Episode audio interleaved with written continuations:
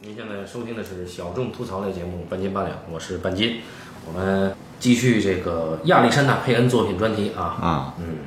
呃，伊顿先生这回带来了关于施密特是亚历山大·佩恩导演的第三部作品。啊，嗯，呃，这部影片是有卡斯很强大啊，对，哎，奥斯卡影帝跟影后，哎， 嗯，啊，但是那应该是在这片子之前还是之后？应该都是之前哦，那个那个这个主角叫什么来着？杰克·尼克尔森，对，杰克·尼克尔森应该获得男影帝应该老早了吧？那个《飞越疯人院》吧，应该是。哦，对吧？然后那个 这里边那个老太太，九十年代嘛，啊更早，哦，哎，尤其是老太太不容易，还还不是，是不是，还 还贡献了。艺术家，艺术家，对对对对、贝茨啊，对，确实真真的让我特别的佩服，演演技真好。嗯，嗯啊，这这最为熟悉的是《泰坦尼克号》里边那个，那个暴发户，对对对，嗯，主要是我觉得这大姐好像呃大有妈好吧大大姐吧，啊啊大姐好像有好多是即兴的，啊，就她她老是给我这种特别松弛的感觉，就是演什么东西我都觉得她是即兴弄出来的，啊，嗯，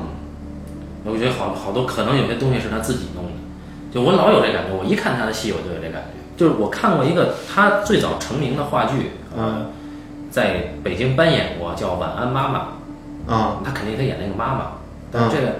这个就是特别虐，就是母母女之间互为的那那种对抗的那种，母女之间进入地狱的那种感觉。啊嗯，然后我就大概能想象一下，如果真的是他演那个妈妈，还是挺狠的，那应该看得非常过瘾。就舞台剧出身的人不一样，你看，一个是他，还有一个我特别喜欢的那个人，就是《哈利波特》里边演疯眼汉的那哥们儿，啊啊就是后来演杀手啊没有啊！再对去对对看了对，嗯呃，你总能感觉他们老是能给予影片一些你想不到的那种细节。啊嗯，嗯咱一会儿再聊这个哈。嗯嗯啊，然后这个片子，呃，总体感觉是佩恩有些想往个性化去走，有些想走风格化的，对嗯对，我估计可能在 失败了应该是。不是在在《校园风云》和这部电影之间，他可能看了很多考里斯马基 的电影。哦，当然你，因为安东尼奥尼的电影我没看过啊啊啊啊，很惭愧啊，很惭愧，哎没事儿，我还没看过塔尔科夫斯基呢。啊啊啊啊，我我是觉得他一开始那个给那个高大厦的那几个空镜头，得有得有十个左右。对对对啊，就就是搞那种简单线条啊，然后又没有对话呀、那种，那感觉就是你一个地方反复拍，不就安东尼奥尼吗？哦啊！当然我，我当就是当他切到这个办公室里边的时候，一个人坐那儿面无表情，这不就是考里斯马基吗？嗯，也是嗯啊。我们简单介绍一下这个影片的剧情。其实这个影片剧情很简单，对嗯，这个是这个导演所有的故事里边，应该是故事最简单的一个。啊，对，它涉及的势力比较少，对对，而且是最安静的一个。对嗯，对，好，简单说啊，是一个主人公杰克·尼克尔森。哎啊，呃，是一个应该是世界第一大保险公司哎，啊，然后他是退休了，他对，是干嘛的呢？他是呃精算师啊对也做过副总裁助理这嗯么个职位，也算中层啊，嗯，退休了，级别相当可以了。嗯，退休了。那么退休以后呢，啊，老爷子有点不适应哎啊。首先一个，第一就是他不适应自己的跟妻子共处哎，对啊，老夫老妻了，他嫌弃人家。啊，啊，然后再一个不适应呢，他觉得这个自己啊被公司给抛弃了对啊，，哎，总觉得自己还能干两年，哎，他就想时不时借个机会回公司取东西，顺便指导一下工作呀。想发挥点余热，但是人家年轻人呢，觉得哎，没什么事儿，你走吧，哎啊，我也下去，咱们一块儿一块儿下电梯吧，啊，哎，就搞得老爷子有点尴尬，他媳妇儿呢，实际上是一个呃，其实挺有情调的一个女人啊。啊，想想给她一个退休生活啊重新开始，他媳妇儿那演员，我觉得演的找的真的特别好，为什么呢？就一看就是典型的这种，完全就是素人的这种，完全不像一个演员的一个老太太，哎，就再普通不过的一个老太太，长那样吧，也也也也没什么特点，毫无特点，嗯，哎但你觉得就是那个，哎，对，嗯，对，然后你能感觉到为什么他生活这么单调？她生活在家里啊，实际上是我们绝大多数人都很向往的，就是你退休 Big house 嗯哎，退休以后你有个 house，对吧？家里有辆而且，哎呀，超豪华房车 哎呀，那房车了不得还啊，还嗯有还有自己的一个比较豪华的私家的小轿车啊对然后那个收入很稳定，嗯哎，然后房子也很大，嗯，房内的装潢很很讲究，对啊，典型的美国中产对享受式的生活对，啊。但是呢，你说其实他媳妇儿很有情调，做饭一把好手。嗯啊，他退休了，他媳妇儿怕他失落，还给他一个 surprise，、在哎房车里边儿说开个早饭。哎，但是呢，感觉为他做的一切都只能给他带来尴尬。嗯，就这个人，这个这个人吧，就忙了一辈子了啊，嗯，突然间闲下来，就这个失落，其实是其实特别特别失落了，你好像生活一下彻底给嘎嘎啦一下给中断了，对，我觉得咱们可能已经开始，已经半半退休生活 了，不是不是，咱们吧，咱没没有咱没有像他一样的的大公司啊，对呀、人家已经混到那那那那那是高级职场了，嗯你到这份儿上，你再突然间停止，那意义不一样。啊是 是是，他也是对社会有贡献的人。啊，对对对对对，然后这个他这个退休的仪式上啊啊，好朋友还为他致辞，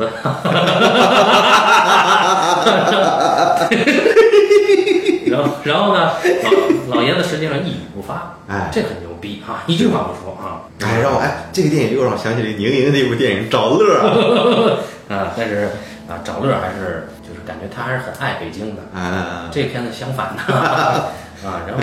哎，这个时候呢，老爷子呢，他总想再做些什嗯么，哎，他就他在电视广告里边。对，啊，看到了这个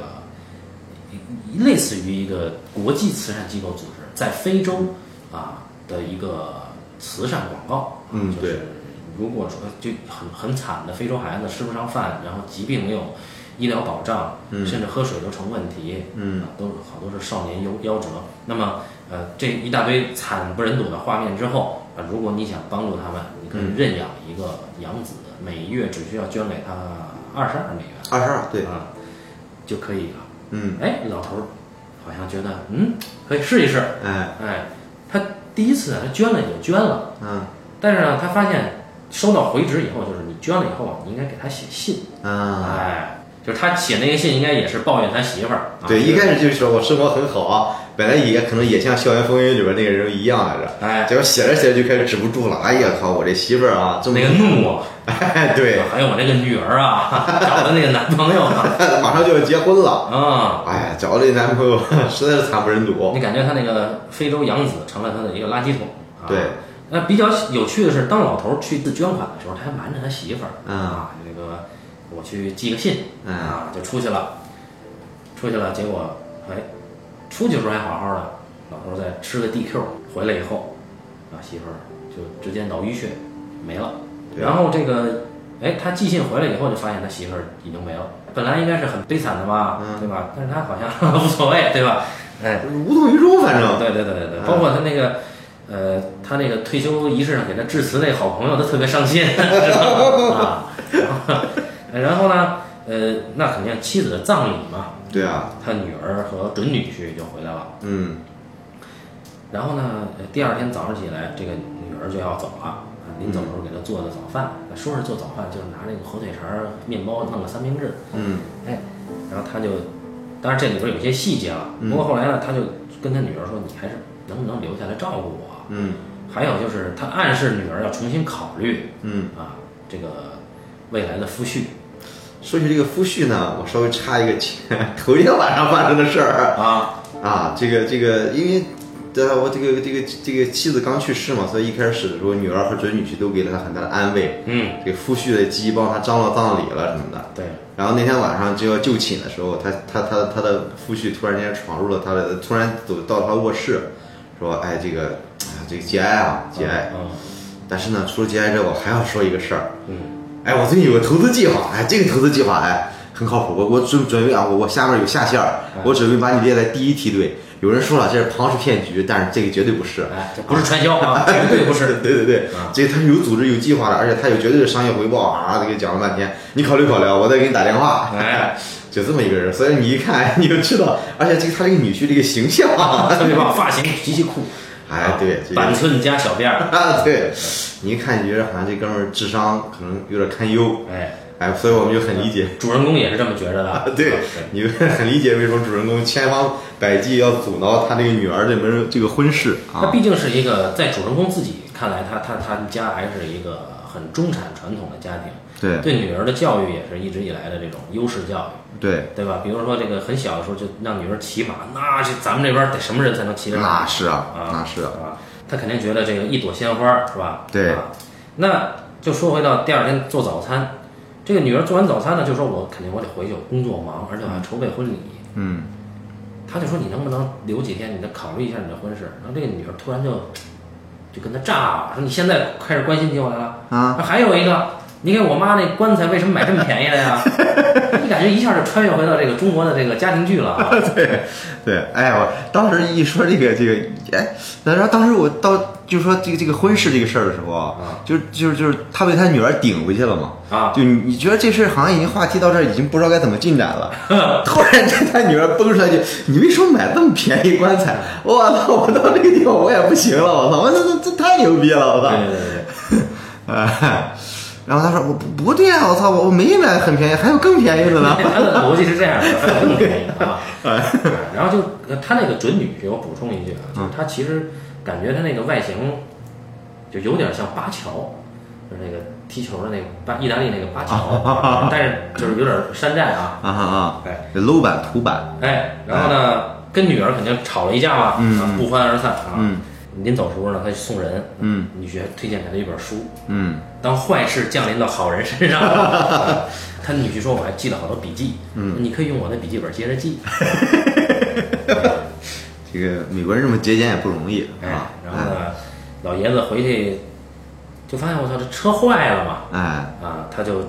就哎，真是衰上加衰。哎就就挺挺挺沮丧的，嗯回家以后也没事儿干，媳妇儿也没了，嗯也没人照顾他饮食起居，嗯，但是他觉得哎单身汉生活也挺舒服，嗯啊，于是他就继续给他那个非洲养子写信，嗯啊，他说这个，呃他说他是精算师嘛，嗯他说如果我让我给我一些信息，比如说一个人的种族啊、职业、年龄、居住环境啊，还有得过什么病，我可以算出这个人能活多久。嗯他说我估计如果我不结婚的话，我顶多再活九年，嗯哎，然后。他说：“但是我生活过得很好啊。”嗯结果接着两周以后，哈 哈，这个家已经被他毁干净了、啊。哎，确实是满地是垃圾哎，啊！我觉得在你看来是不是有点不能忍啊？ 肯定不能忍啊！ 在我看来都不能忍了。哎呀，真不能忍啊！嗯然后呢，这个他就把家里所有的简易食品嗯全都吃光了啊。然后他就哎，有的时候他也崩溃，嗯啊甚至拿着妻子的卸妆液往自己脸上画，啊嗯，这是一个长期幽闭的人啊。哎，他其实哎，我在看他就是把他妻子的卸妆液往脸上抹的时候，他是不是很很悲伤的呀？就是那块表情不是，就他是不是在为亡妻在就就这时候是不是他他之前没有表现出来的那个对亡妻的这个哀痛的情绪，是不是现在终于开始有了呢？呃，表就是说情绪上给人的感觉是这样对啊，对对，因为后边的戏你会， 对，他毕竟他是有作用的啊。对对对，你就觉得他啊，他也自己在写写信里边袒露了，嗯，我觉得我开始怀念我妻子，对啊，我觉得她还是挺好的。对，刚说到这儿，啊，整理妻子的遗物，他在整理妻子的遗物，还是特别悲伤。妻子这双鞋，啊，嗯哎，这双鞋，另一双鞋盒里这是什么呢？ 发现了一沓他妈的情 信，哎呀，我操！我操老爷子怒了，我操！哎他妈什么玩意儿这是？那就把妻子所有的东西全给扔了。对，这事儿还不算啊，那这些信是谁给他妻子写的，是吧？哎，老爷子就只能开着他妻子生前买的那辆房车，嗯啊，因为他他没没自己车没了嘛，哎只能开房车去，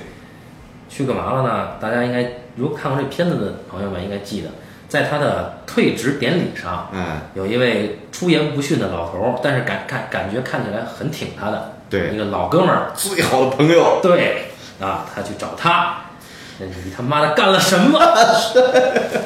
老头说啊，说这都是几十年前的事儿这了戏他还留着呢。啊，那时候你出差了，我也不知道我们怎么就，啊、然后他就要揍那个老头儿啊哎，但是发现也揍不动，哎就不欢而散了。哎，哎，这个时候呢，老头儿觉得特别伤心啊，啊情感上接受不了了。嗯老头儿呢，觉得美国人嘛，地儿大嘛，啊又有房车，啊是吧？嗯要干嘛走呗。开着房车又去找他闺女，哎，他就说，因为他闺女住在，他好像在内布拉斯加，内布拉斯加州。嗯，他闺女我我忘了是哪儿，反正也也不远，对对对就开车上午开，下午就到了。哎，他就去找他找他女儿。哎，结果这个到了半路，他给女儿打一电话，说嗯一会儿就到。女儿说你不能来啊，说我们现在还要筹备婚礼，说让你什么时候来你就什么时候来哎，那老头儿对吧？他他他又不想回家，女儿又不让去，啊。这个时候呢，老头儿就打算就在内布拉斯加州逛一逛。对，他哎，给他的非洲养子写信说，我打算旅游啊。这个时候电影已经进展了四五十分钟了，哎，基本上没出什么大事儿。对，啊，他就说，他说我女儿想让我提前过去帮忙，我不去啊， 哎知道吗？哎，然后他就开始了他的房车露营生活对，啊，因为美国房车文化很盛行嘛，嗯，有有专门有一片那个露营用的公园和那个停车的地方，嗯他就停进去了。本来老头特别毒，嗯，他呢在那个一些这个博物馆啊还买一些他妻子生前喜欢收藏的什么人偶啊那种瓷瓷器娃娃什么的啊，对，哎，他他还他还逛了逛自己出生的地方，去了自己出啊生的地方，自己自己上高中的地方，现在成了那个汽车 4S 店了，哎，对，反正反正都物是人非了，也没人记得他，人家也不爱理他，对啊，没什么意思，反正，哎，他就进了露营地，哎，红地这时候呢，就美国人他老有那个好客的，对对对，上来一个老爷子，哎说你这车不错呀。对他俩人他他本来很戒备，他不愿意跟人聊天儿，对，人家架不住对方很热情啊，说你就别告诉我你这是处女行。嗯我说是啊，我说好，今天晚上你来找我，我媳妇儿做菜很好。嗯老爷子就拎了一打啤酒就去了，哎半打啤酒就去了对，啊，六瓶儿六罐儿，哎六听儿啊，嗯，然后这个聊的挺很开心嘛，哎啊，后来这个这个邀请他的这个主人呢，嗯说这个啤酒喝完了，我再去买点儿，哎啊，就剩下他和这个主人的媳妇儿两个人了，女主人，哎，女主人对，嗯，然后这个女主人呢，她是个理疗师哎，啊，嗯，大家知道美国这个理疗师呢，他总会有一些这个呃灵感力很强嘛，对对，他可以看出你有什么问题。嗯所以聊着聊着，你聊师就说啊，说说朋友，我觉得你，我直说了，我嗯对你有一种直觉，我觉得你内心的愤怒特别的重嗯，啊。他说啊，有道理啊。说然后然后他说，他说你知道你为什么愤怒吗？我说为什么？我觉得你他我是觉得你很孤独啊，啊。然后这个我说的这个老头特别感动，哎，我说我要是早认识你就好了。嗯然后这理理疗师特别博爱嘛，就就抱抱嘛，对吧？安慰一下嘛。嗯，结果妈的啊，老头儿就啊强吻人家，啊老老头以为人家这个，肯定他以为这个这个这个女女主人有点别的意思呢，哎啊，他他直接就一般上一了，般直男癌都是这样，他他就直接上了嘴了，哎直接上嘴了。女主说你滚蛋， 把这女的可吓坏，哎呀，我看这段儿我我我又笑的不行了，哎，就一堆先生很喜欢这种桥段啊。然后老头儿就我老干这种事儿，老头儿被强吻啊，狼狈出逃，嗯开着房车就跑了。 哎，对，半路上还遇见了人家那个买啤酒回来的那个男主人，哎，男主人就很诧异的看，哎，怎么走了？对，自不知道自己发生了什么啊。啊，这个时候呢，半道上啊，他就还打电话给那个老哥们儿，哎就是跟他媳妇儿偷情的老哥们儿。嗯，说我我想了想，我原谅你了，但是呢，这是留言， 哈哈，他又给删了。哈哈 哎，对，然后后来有有一天晚上，他就不知道自己开到哪儿嘛，就夜晚露营，他就躺在车顶上嗯啊，对着星星啊，开始跟他媳妇儿对话。嗯哎，哎我原谅你了，他他说这个没有啊， 哈哈他这个他他在问他媳妇儿，就是一直以来我都没有问你，你嗯在你内心深处我是个什么样的人呢？嗯啊，我希望你原谅我嗯嗯，啊。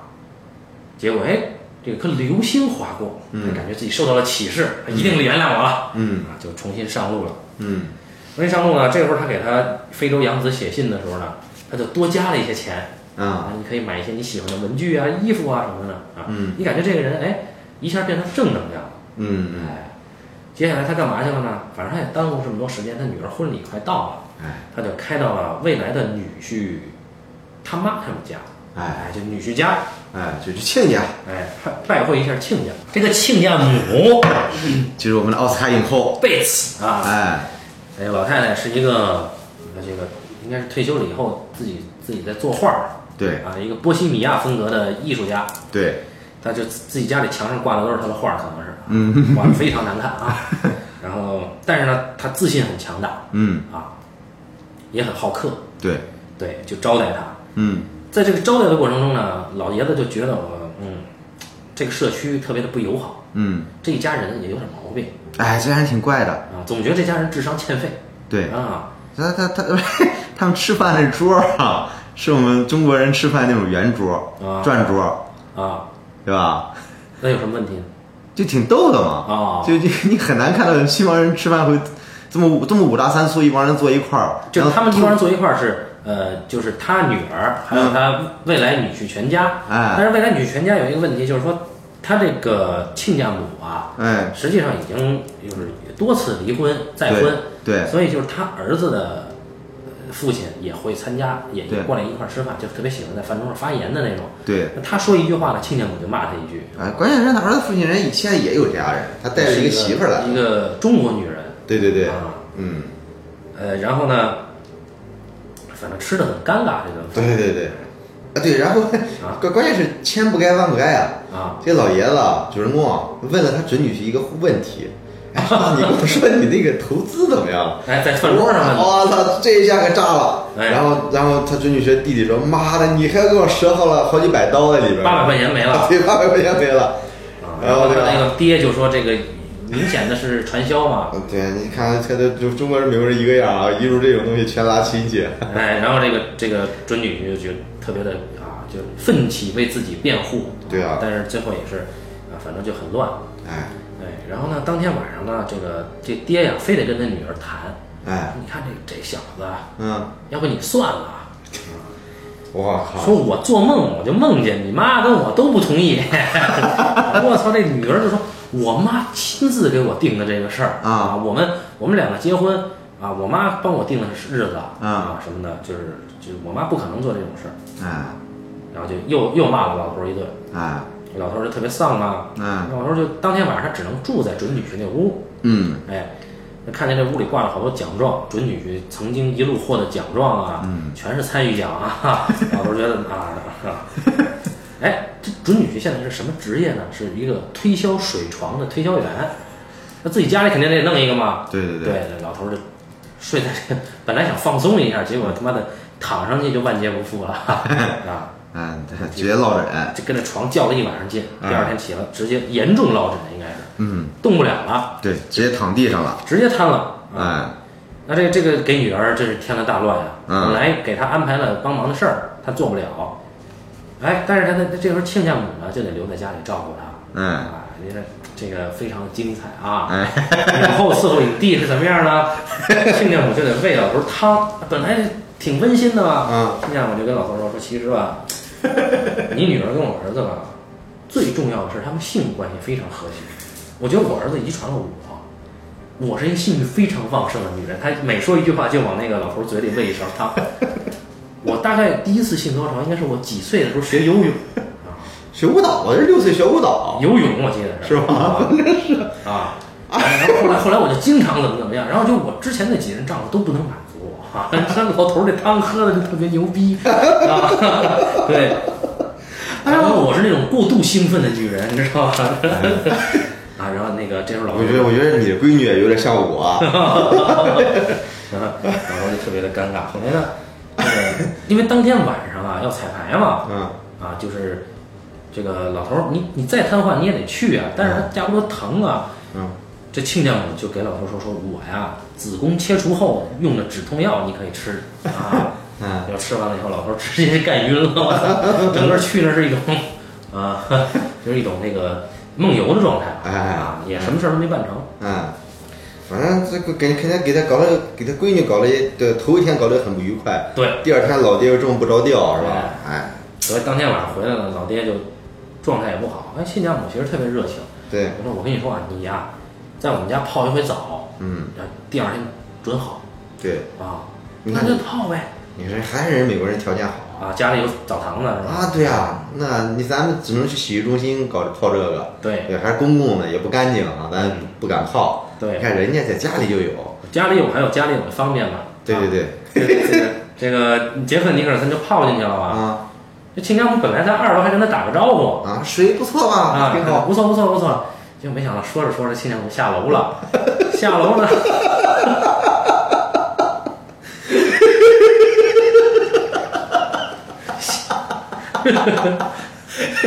下楼亲家母啊，一边走着特别随意，一就一边走着一边就把那个浴袍，就这个睡袍就给脱了，我靠，全裸，正面全裸啊，直接就迈进这个浴 这浴池了。老头儿，我靠，这本身身子也不利落，老头儿也不敢出去啊。秦家母就说：“哎，混浴还是很舒服的嘛。”秦家母开始跟他聊哎啊，哎本来聊挺正经的，哎就说说这个未来怎么怎么样啊，哎然后那个我以前怎么怎么样啊，哎，还说。呃说我觉得你也挺寂寞的，你你说说着说着啊，这秦家母话题一转，说了一个刚刚丧妻的官夫啊，和一个一直单身的这个老母亲，对啊，那可以对吧？他们多见面嘛，我们能做什么呢？他就扑过来了，直接上手了。老爷子直接就抓起浴巾就走了哈。哎，我回去睡觉去了。对对，立马就这个身体就灵活了啊。哎，就就当天晚上也没回家睡，反正去房车睡了。对对对对对，哎这老爷子就受了强大的刺激啊。哎第二天就到了婚礼的正式婚礼， 哎，哎哎，正式婚礼这个因为这个是婚礼也很牛逼吧？哎哎哎，你还说这个这个这个这个婚礼的电影啊，啊，呃，你像咱们的喜宴是吧？嗯啊，好像很多年是关于关于关于婚礼的，啊什么盛大的希腊婚礼，啊嗯，四还个婚礼一个葬礼哎，四分对对，反正美国就是一大票关于这种婚礼的电影，啊，哎，但是但是就是因为因为婚礼嘛，我们现实中也也也也参加过婚礼，自己也经历过啊。嗯然后啊你觉得婚礼是一个很很非常非常特殊的一个场合，嗯，对吧？它它既有表演呢，又有真情，哎，哎，然后呢，哎既有一些矛盾的爆发呀，对对对， 对，也有一个大家很快就发泄完了就啊没事儿了啊。哎，对对对，然后呢，哎，就就所有人都要都要来的一个场合嘛，嗯所以说我们看到这个电影的高潮，也就是这个婚礼，对，哎那婚礼上呢，首先那个这这致辞嘛，哎，就是个这个当当时伴郎兼司仪是一个特别能说的小伙这这这就对对， 然后子，他长得极其猥琐。啊，对，然后他他致辞呢， 内内容也比较逗 啊，它的内容呢，就基本上就是啊，他讲一讲这个新郎和新娘的姓史。他他还他还讲的是新郎跟他讲的自己和新娘的性 质，这性质就不太一样了，你知道吧？对对对但但关键他他讲的是说，两年前啊，我这哥们儿给我打电话，说我认识个女孩儿，哎呦，不知道这是一嫩雏， 哎呦，然后自己还乐， 然后他笑的跟我一样猥琐，然后关键是然后老是 他老是笑啊，对，他他老是是笑真是啊，，就是这种特别有意思的笑哎，然后笑会儿之后说，哎呀，我还有很多细节我就不说了啊，哎，但是很快他话锋一转，啊。然后在我最困难的这这些日子，嗯这对夫妻帮了我很大的忙，哎哎，就一下就带回来，大家很感动嘛， 这个情绪就给收回来了。对，收回来之后呢，就接着新郎的父亲，不是新娘的父亲就该致辞了。哎，对， 这个这是一个演讲，这个对， 演因说为家，首先啊，之前我们没有看到这个杰克尼克尔森致辞，在他的退职典礼上，他一言不发哎，对对对对，啊，他是一个自始至终都不高兴的人。嗯，然后呃，这个时候呢，大家就知道他老给这个非洲养子写信啊，哎一写就抱怨，一写就批判，哎，所以你觉得他这个，而且他又反对他女儿这婚事，他又哎看不起这个亲家，啊嗯而且前一晚上还被侵犯了，啊也没被侵犯吧，就前一晚上骚扰呢 被骚扰了。嗯，你觉得他肯定说不出好话来，对对，而且他一开始感觉他是要发泄一下，哎，你没想到啊，嗯，他把所有要发泄的话全变成了赞美。哎，就就是再一个就是在这个婚礼，就是当那个那个伴郎发言的时候啊，就整个戏已经不靠谱到极点了，嗯对吧？然后这个这个老老爷子他妈一直各种衰，嗯，这个他妈的就就老是觉得你要，你觉得他要遇到点温暖，就要马上他妈无情的被现实所粉碎。嗯哎，反正到到到到那一刻的时候，他妈的已经已经衰到极致了，嗯，哎，然后老爷子突然之间就开始讲他跟他女婿第一次见面的情景，啊，对吧？说啊那天那天下着大雪，就是我女婿跟我女儿第一次登门拜访，就那天的时候，我女婿帮我把门口的雪都给铲干净了，嗯，然后。画面给到这个女婿，然后女婿做了一个铲雪的动作，然后做了一个哈、 就是展示肌肉的动作，然后你觉得哎，这这个这个智商确实是挺挺够欠费的。然后呢，说完这句话之后，这个老爷子说说，哎，这么多年，这这这那我那会儿第一次见他啊，我我我我一直没有跟他说 thank you，特别感谢你啊，我哎这个宝贵的女儿，怎么就就就就那就把把女儿托付给你了。哎，你要帮我照顾她的余生，对，哎，就是然后关键让，完他要夸一夸男孩新郎的家人，哎，然后 对对，这就是比如说这个，包括就连新郎父亲的这个后找的媳妇儿，中国媳妇儿他都夸了，说是哎那个艺术家天分，对，但他好像没夸没夸新郎他妈是吧？夸了，哦，夸夸了，了，非常好客，好客对对对好好客，热情啊，哎，关键是他最后他夸这新郎他弟弟，说虽然我跟你谈话不多，但我觉得你一定是一位善于思考的年轻人。然后给了他弟弟表情的时候，一副没睡醒了的，对，嗯一副很蠢很蠢的张着嘴的样子。对对，哎，这那那个给的太到位了，因为我们也知道，我们啊，可能很多听众也参加过我们的婚礼，因为我们都知道婚礼是一个是吧，很多表演的一个场合，对，对吧？当你当你实在给一个人没得夸的时候，对吧？你就只能找点大路边上的话去夸一夸他。嗯，善于思考的年轻人，哎，对，就就就就是这个人的弟弟，所以老爷子赞美了一切。对啊，然后这个婚礼感觉他女儿总算松了一口气。对哎。然后一说完这句话之后，他就赶紧跑到厕所去，哎，解开裤子大尿了一场。对，好，那么在此之前啊，就是他本来要去找他女儿的那那次被拒绝了嘛，啊，他还当时他很气愤，他提到了就是说我一直给你们寄支票嗯啊，还寄不寄呢？嗯其实他他在抗议嘛，嗯意思就是你还用我养着呢。嗯，啊，所以老爷子他就是他也有他自己的那个苦衷，嗯当然他也有他自己最后后面我们说他到底是一个什么人啊，嗯他也有他自己自大的一面。然后老爷子就完了这个事儿，完了你你就想这个戏怎么结呢？哎，他就开着房车就回家嘛，嗯就路上就写信给这个非洲养子，啊嗯就是他说虽然这个我女儿嫁给了一个废物，嗯我无能为力，但是我自己也是一个失败者，并嗯且无从逃避。啊嗯感觉他确实终于说了一次实话，跟这嗯个杨子。然后他，并且他跟这个杨子其实提到了，他路上逛的博物馆，他又看到了这个，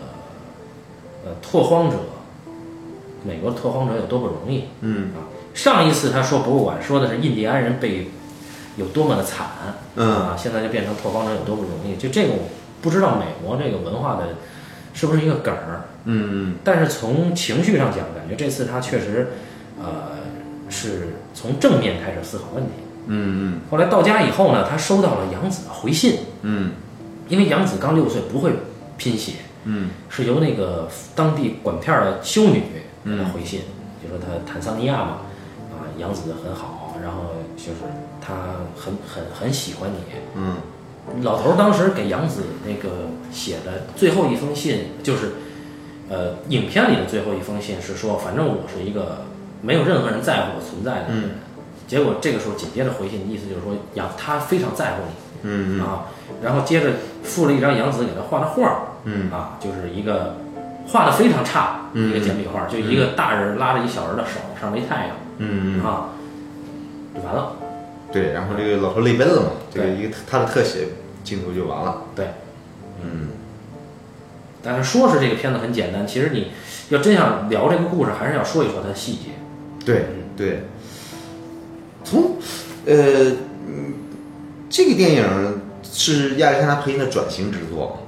嗯对吧？我我们看前两部电影的时候，它是有很强的政治讽刺意味嗯，啊，然后这个东西的时候，嗯，有你就跟跟之前电影有有一脉相承的地方。嗯，啊，就是说刚才说的，他对那个心女心理理疗师的举动是吧？ 啊，对对对对对，啊，这个一脉相承啊。然后呢，也是一个各种碎逼的一个失败者。 啊那就本来中年男人已经很衰了，哎，对他比中年男人还碎。对对对对对，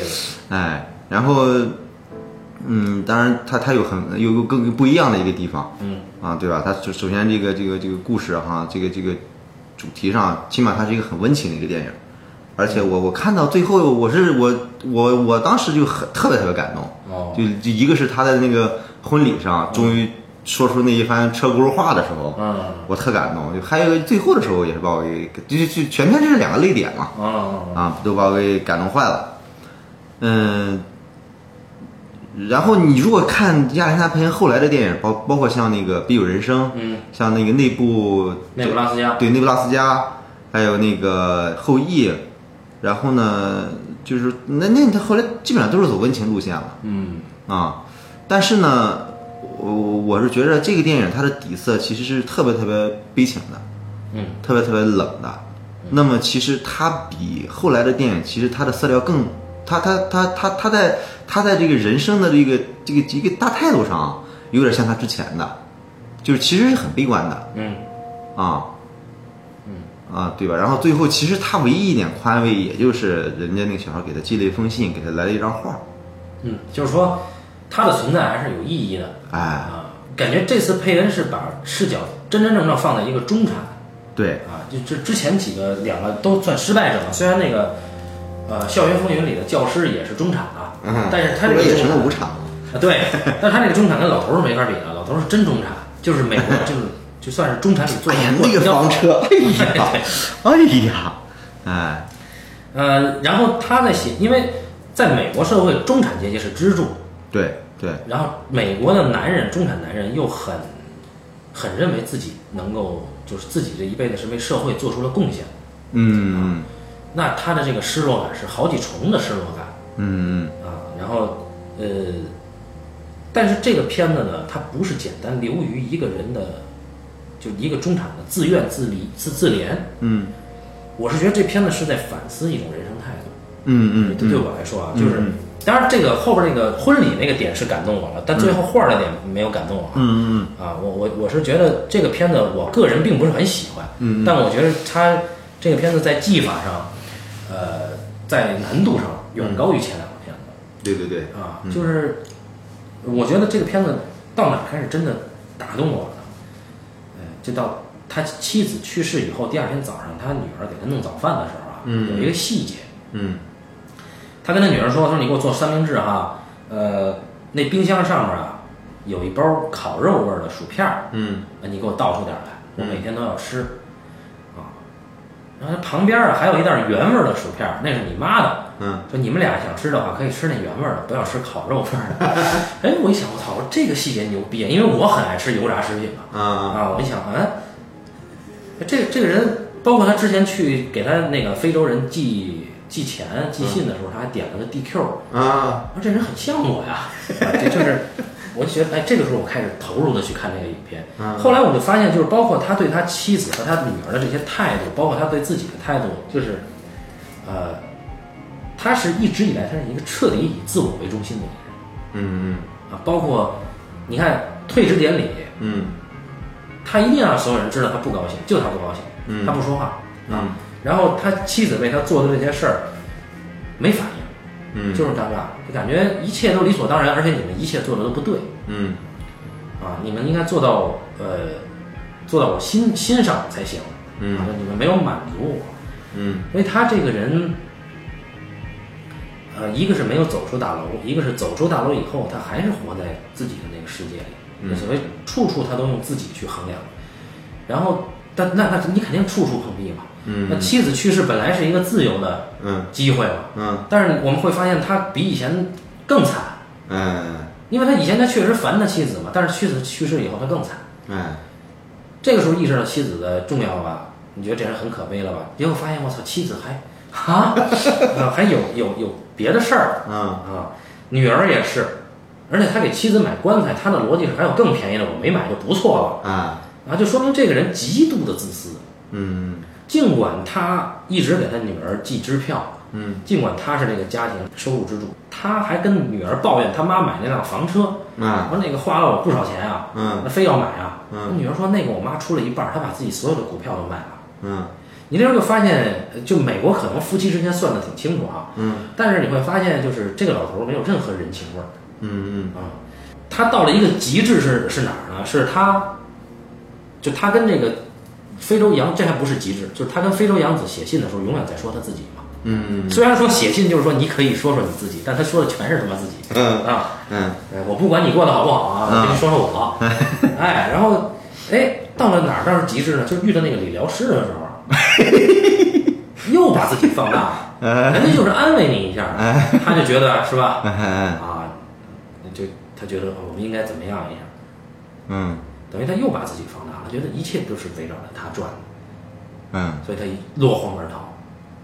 嗯那然后最关键是你觉得接下来他应该顿悟了，嗯是吧？对着星空，嗯他还是在说自己的事儿。嗯，他说：“哎，哎，嗯我我我我在你心里我是个什么人？嗯我觉得你原谅我了， 아,嗯你你这点事儿算什么呀，是吧？还还多加了点捐款嗯啊，虽然说你事实上是起到了多加捐款的作用，但是你这种善心，你又加了一点儿，嗯呃，感觉还是一种，不说是伪善，但依然是一种放大了自己的一种善慈善。 음,嗯然后， 这当他遇到了亲家母，我觉得亲家母是他的，哎，人生导师。他遇到亲家母，他发现没法说自己了嘛，因嗯为亲家母话痨、啊强势、啊控制狂嗯啊，他基本上他搭不上话，而且他瞧不起人家。哎就美国人的教养是说，那种审慎的态度，嗯就我瞧不起你，那我肯定不跟你交流嘛。嗯但是他处处又都完全失控，全部随随着人家的安排啊，包括那天晚上被人家这个骚扰了啊等等等，哎，他只能逃回自己的房车，嗯所以他在婚礼上突然有那个转折嗯啊，他终于开始不说自己了，嗯并且能够费尽心思的去赞美别人，嗯 虽然说大家知道这是假的，嗯但是在那一刻，你本来以为他说不出好话，嗯，他这么说，那个效果还是很强的。对对，当然，最后结尾是他去撒尿。啊、嗯，那那这这一切其实也就是也就一泡尿的事儿。对，其实因为我我那个地方让我就特别感动的地方，就是这个老头儿，他真的不是说他自己认知升华了，对， 不是说他他他懂得放弃自我了，嗯而是说这老头实在是被打败了。怂了，真怂了。对，对哎我，按按照婚礼的规矩来。哎，对对，我我说那那一刻我真的心酸的不行不行的，嗯，就是你你，就假如说生活欺骗了我，我也要欺骗回生活，那是不可能的，对吧？你你也想跟他硬着来，那不可能，你只会更惨。对，主主要是亲家母太牛逼，主要是这个。所以这老头儿就是就是始终，你看从一开始他他他他退休开始，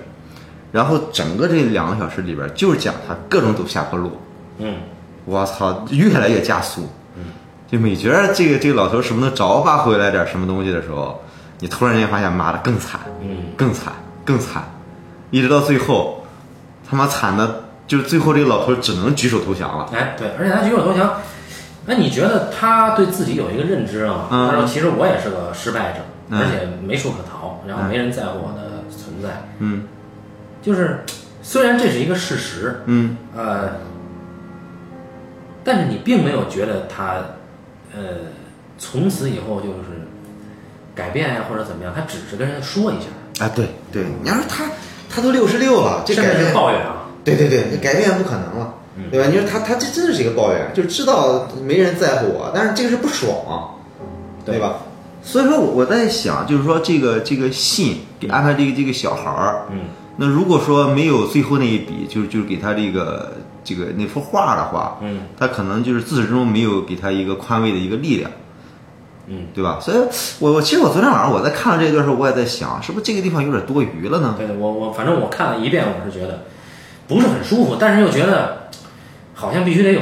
对，你要没有这个这一笔的话，就是说他其实他的自大，你像就是就是你看从剧情里边儿，他他本身他是一个很封闭的人，没有人跟他说说心里话，对，对吧？那其实他他的自大的空间也是通过这个小孩儿这个来展现出来的。那么就是我我我们表面上感觉他一直在给这个小孩儿寄钱，嗯，一直怎么着，但是我操，二十二块钱，对吧？根本就不不是个钱，对吧？他特别还安排了他去吃了个 DQ，对对啊也没比 DQ 多多少。 对呀、对呀、然后，嗯，他但但是对于他来说，他就是给给自己找个逗闷子的一个事儿。呃，对，也其实也是，反正至至少是自给自己找个事儿，要不然他退休就看电视。对啊，嗯对啊。嗯所以说，你其实自始至终都是这个，就是他找这么一个由头，然后这个由头给了他一点生活的希望，给他一点拯救。对，呃，而且这个拯救到后来是不是拯救，我们不知道。啊，对，而且其实他对是不是因为他给小孩写信的过程中他认命？不是，啊，对是因为他妈就是这么牛逼这生活。对啊对，他他其实也也也就只能这样了，还能怎么样？对，这但是你会发现有一点就是说，嗯，虽然嗯他没有转变，嗯呃，因为转变确实很难了，但是他的视角变了变。嗯至少在婚礼上，他他能够用一次那种视角。不知道这是不是我过度的理解，就是他之前女儿不让他去的时候，他逛博物馆，嗯，他其实写了一下他跟印第安人交流，嗯他说他觉得印第安人特别惨，嗯是被剥夺的，嗯，但是这次他回来以后，他写信，嗯他就写，我觉得拓荒者真的很伟大，嗯这跟那是相反的，嗯对历史的看法，嗯那那是不是他的视角不一样了啊？我觉得有可能是，嗯啊，而且他最后那封信，他说他对自己其实有一个概括嗯嗯啊，而且而且他他认为，其实他这个影片啊，如果真给这个老头儿一个唯一的一个驱动动机的话，他就是他想阻止他女儿嫁给那个女婿，哎，对对，只不过他什么都没做，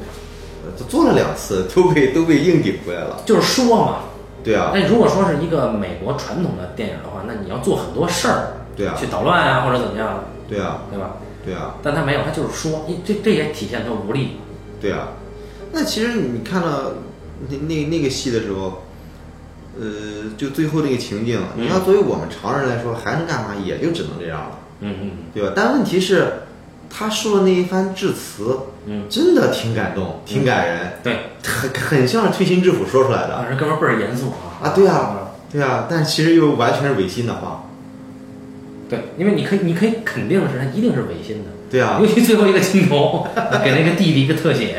啊 对啊，因为现实中参加了婚礼什么，就见到了这种表演太多了，啊，对吧？然后我我看那段儿我真的挺感慨的，突然想，哎，因因为很多婚礼，对吧？他他他他那种东西有挺煽情的，嗯然后觉得还挺尴尬的，啊，对吧？然后你你现场人，咱们听的人都觉得很尴尬，何况他说的人呢？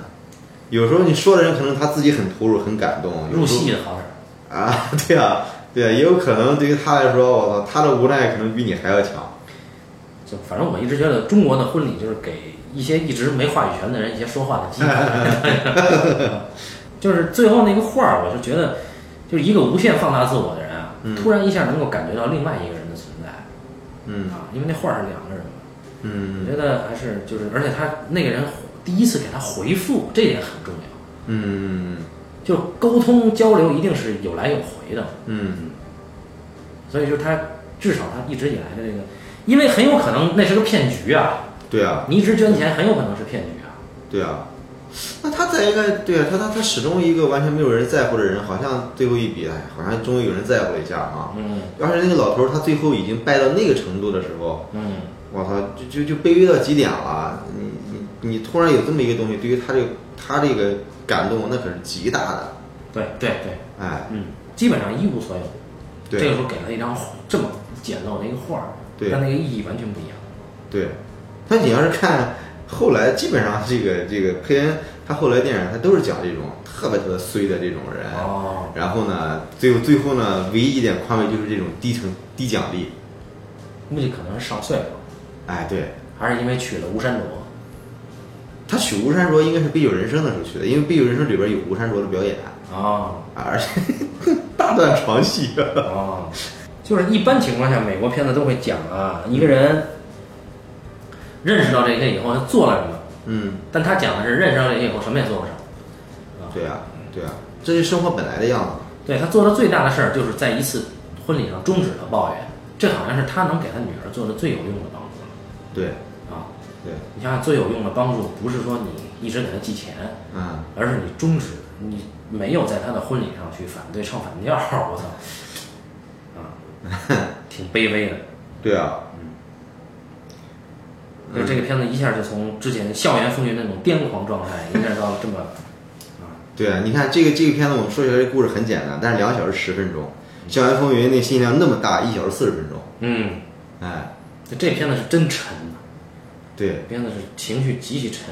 对，但是那片子就真的是特别有味道对，啊！他这个这个电影还能中央六放过，哦，嗯，我妈我印象她还看过，她她没看完啊，但是当时她说这个电影还挺有意思的，哦，哎，就是他这个生活到这种程度之后，你觉得美国老头跟中国老头好像都都差不多，嗯，哎，你到头来遇到了困境了，对吧？空巢老人，就这个东西都都都一样，还是大家尽量做这个亲家母这种人，比较强大。这个电影在美国电影里边应该也算是比较，对吧？你所有的电影，你你尤其是老年人的，你怎么着不会不最后你不得着吧，回点温暖来吗？就是，但是你看这个东木先生的老年人电影，哇，太传奇了，也跟老爷车那种，那肯定啊，那老我操，这老爷子这他特别硬啊！是哎哎，说起来这个骡子啊嗯啊，啊，我想起来一个可以给与之对标的一个中国电影，叫叫《陈翔六点半之铁头无敌》。哦，哎，当然，《陈翔六点半之铁头无敌》呢，又是抄了一个法国电影叫《美味毒妇》。哦，但抄归抄，那电影儿它它它它它有很多，就就是细节全是全是全是自己的，因为这个陈翔六点半，人这个陈翔人很很就特别天才，就很多段子，我操，就就玩的特别溜。哦，哎，这个这个铁头无敌呢， 是一个网大哈、啊但是我我我我挺喜欢那片子的，哦我觉得看这片子比看东木老爷子的电影儿还是 爽得多。对，但是东木老爷子就属于那种，呃，结尾可以可以让人爽一下，但也不是很爽，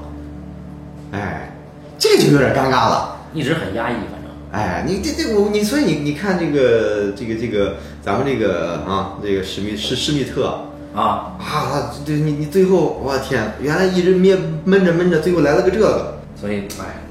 哎，我确实一直不是很喜欢东木，是吧？ 虽然他片子有的拍的还可以，比如说那个《萨利机长》确实挺好，啊，三十几张我没看过，嗯，确实挺好，但是我真是不太喜欢东木。哎，不容易，人九十了还在拍，对，就是与之比肩的只有山田洋次了，是吧？啊是，但是说回到这个关于退休生活呀，嗯呃，我觉得还是明影导演比较牛逼，啊我，找乐儿还是还是呃更胜一筹。就是说，嗯他有这个老头子可悲的地方，嗯但是呢，你会觉得，呃但是现在也不太可能了啊。嗯嗯就那那那个时候，你会觉得那个时候的北京，呃，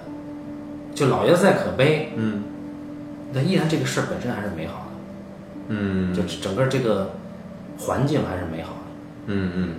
它里边有很现实的东西，也有很残酷哎的处境。我我我我我我我不知道啊，因为我也老长时间没有在看了，我就问一下，就说是因为你现在在看当年的北京，你觉得美好，还是说因为片子本身有这个美好呢？我觉得都有。啊就是首先一个，我除了老一代导演啊，啊就是在中年或者中年往下的导演里边，嗯嗯就只有宁莹那两部那拍啊对拍出了真正我我我觉得最好看的北京，对对，就不是什么美景儿那种，嗯那就是最有味道的北京。嗯然后，呃，就他要找的这个人的状态又特别的对，对对就人的这个处境又特别卑微，对，我就我就觉得本身片子也也很了不起，他这个他他是有一种很很很很强的这个人情这个味道，嗯，因为因为他本身这个现实感极强，对，嗯，然后你是其实中国这些电影里边儿真正能达到就像新现实主义这种程度的，也就是宁宁这俩了，啊，对吧？你看像那个《秋秋打官司》，其实差得远，那根是本那又是个戏剧嘛，那就是个戏剧，对，完全两码事儿。嗯然后呢，再看美国的电影呢，亚历山大·佩恩这个，他基本还是一个情节剧嘛，对对吧？他他他他肯定他的他对生活这种细微的捕捉，那肯定其实远远达达不到像找乐这种程度。对对而且用一棒老师的话说，嗯就是亚历山大·佩恩这个生活是编码过的生活，啊，对吧哎呀，我的师弟是吧？ 哎，嗯，嗯，所以但是你看，呃，从意大利那边接接了那一脉的人不一样，嗯对吧？他拍的现实还真是现实，嗯而台湾也也有很多新现实主义嘛，就是啊也有很对多东西，但是就是至少我们大陆可能就反正只有这个了啊。对，我对于贾樟柯那个东西我我不理解，因为我我没有那个生活，嗯对，就是他他早期的那些作品。但宁宁这些东西，那就确实是我身边的嘛，嗯啊，我确实能够就感受到他是很真，真的是特别真、嗯啊。你说年轻一代，你还真说说哪个时候拍出真正北京味儿，我觉得大家看也就看个，现在也都觉得就可能那个时候老炮儿那个电影会让你们觉得很北京，但其实在我看来完全不是。嗯嗯啊，嗯那它可能有北京的一面，但但是那不是一个，那也是一个被编码了的东西嗯嗯啊。那包括冯小刚的电影，啊，那是啊早，期的电影，这这都是被编码的东西。是啊。那你其实像在美国导演里边，我觉得肖恩·毕克啊，应该算是更加真实感的一个导演了。对，那那真是现实，对嗯，那对，真是现实。就他他他最早的那个片子还是很牛逼，你看了吧？外卖，哦，我还没看呢。外卖还是很牛逼的，好像我记得是用索尼幺九零拍的，啊，反正画质很糙。很糙。嗯，那个真是纯纯纯纯的现实，但实际上，嗯，所有的所谓现实主义都是扮演的嘛，对啊，啊，但是他能够演出比现实更现实的一种魅力，嗯嗯啊，这就是很厉害的。嗯，这是一个艺术家他感知能力的一个层次问题了。啊，有的人人家就就取材生活中这点屁大点事儿，嗯让你觉着哎呀，人家说的真到位，对吧？哎还有的人呢，你必须要编排编排啊。你看，有人连编排都编排不好，哎，这真是真是，哎呀，说的我很羞愧啊。哎，你看那个那个《亚历山大·佩恩》这个电影，应该是就就就是你看这个这个美国这些独立导演啊，嗯，比如说林特理查德他们什么就拍那个什克么，林林克莱特，对林克莱特，嗯，和这个亚历山大·佩恩，我觉得他俩都算是取取材现实，然后编排的极好的两个导演对，我觉得他们还有罗伯特阿尔特曼，啊啊，就是就是，对吧？他他他们比像那个斯皮尔伯格啦，就这样的导演，对吧？人家人家是在在更往前一步的，我觉得别比斯皮尔伯格了啊还是可以比比东木啊对还是比东木或者比对比对那个，呃，比如说大家最近就是有什么绿皮书的导演啊啊那那那那那那是啊或者是是其他的一些这个文艺片的导演，啊哎比比这些哎，什么上次咱们聊的那个叫什么来着？美国丽人，啊，萨姆门德斯对吧？对啊这属于呃所谓的批判性的导演啊。从但从这点来说，我们对这个亚历山大·佩恩还是很佩服的。对，毕竟说到萨姆门德斯，就是我我我原来我在读研的时候啊啊，其实我还挺喜欢看他片子。嗯为什么后来我才明白？因为他批判的特别直接，你能跟他看得懂。 那他不像安东尼奥尼，我批判半天我看不明白，是吧？嗯哎，这他直着来。嗯而且呢，就是你会看得出萨姆门德斯的片子带着一股愤怒，啊但是现在看佩恩他没有，啊他不是愤 怒。就像理疗师说这个杰克尼克尔森，我觉得您内心有一种愤怒。我为什么为什么我这么佩服他呢？他为什么这个那那段儿突然之间这个老头就伤嘴了呢？哎呀，我靠，这我太佩服了！他怎么想的呀？对吧？他突然本来本来这一段儿，你觉得这老头终于有个人可以理解他了，要要突然倾诉一下温情一下，就突然这个老头上嘴了，要开始玩下三路了。哎呀，我的天哪！你觉得这他太绝了就我觉得华彩非常，当然还有后边那个亲家母呢，啊！对，对，那亲家母那是亲家母的华彩之章，这个地 方是他的华彩之章。对，嗯，我的太佩服那个老太太，真的人演的真好，艺术家真是艺术家。美国虽然说美国没有那么多优秀的艺术电影，但是美国真的是有好演员。哎，对，演《芝加哥》里边那个绿帽男的那个，就后来他演的那个前一阵儿叫什么兄弟，忘了就是有有一个叫有一对兄弟那片子叫什么什么兄弟来着，他他演一个，但是演员吧，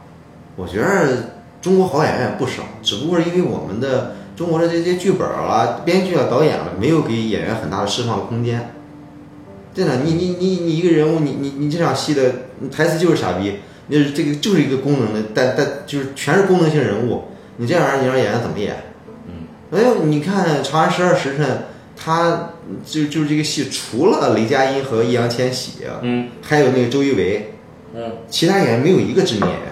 哦，但里边这些人物个个出彩。嗯，你演员每个人物，你就你就你都能记得住，而且凭这部戏，我估计那帮演员出来之后，片酬都得翻倍，至少翻倍。哦，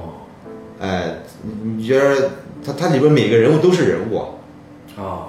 那就说明还是剧作好。啊？至少我是觉得在在在咱们国家这个这个这个这个行情里边，演员不是软肋。哦，有道理。所以下一步应该是什么呢？杯酒人生。哦，杯酒人生。哎，这个是《杯酒人生》是亚历山大·佩恩应该是最负盛名的一部电影。对对，哎，也是，就是他他他讲述中年虽难最极致的一个电影，哦，哎好像人挺多是吧？哎，那个电影人挺多啊，啊，然后他他他里边很很出出现吴山卓，啊还出现了一个 这个主人公的朋友是演那个后来后来那个他的朋友在那个老版的《蜘蛛侠三》里边演了那个杀人，你有印象吗？我没没印象了。哎， 他那个朋友太逗了， 你看了就知道了。哎，就是然后燕山来培训的各种技巧，不管是搞笑也罢，玩碎也罢，呃，都都都手段都特别丰富。哎，那么一部电影，基基本上它是它是最为认可的一个电影，但是我感觉吧，你要说真要说艺术档次和艺术手法来说，肯定是不如这个关于施密特的哦，啊、 《杯酒人生》是我买的非常早，但一直躺在那儿的一张盘。现在都有蓝光了，你还是别看那个盘了啊，对对。啊、好，那么感谢大家收听这一期的半斤八两啊，咱们下期再见。好，再见。